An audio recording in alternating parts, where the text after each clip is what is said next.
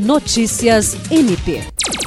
O Colégio de Procuradores de Justiça do Ministério Público do Estado do Acre aprovou durante a oitava sessão plenária por videoconferência a resolução número 95/2021, que estabelece normas regulamentadoras para a eleição dos membros que irão compor a lista tríplice para a escolha do Procurador-Geral de Justiça para o biênio 2022-2024.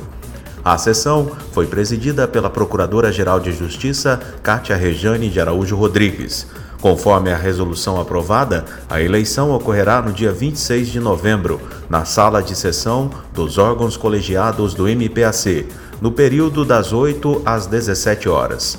Os candidatos que desejarem concorrer ao cargo e que preencham os requisitos legais deverão se inscrever por meio da petição à presidente da comissão eleitoral, cabendo à comissão fixar o período de inscrição, que não poderá ser inferior a cinco dias úteis, observando-se o prazo e as hipóteses de inelegibilidade previstas na Lei Complementar Estadual número 291. William Crespo para a Agência de Notícias do Ministério Público do Estado do Acre.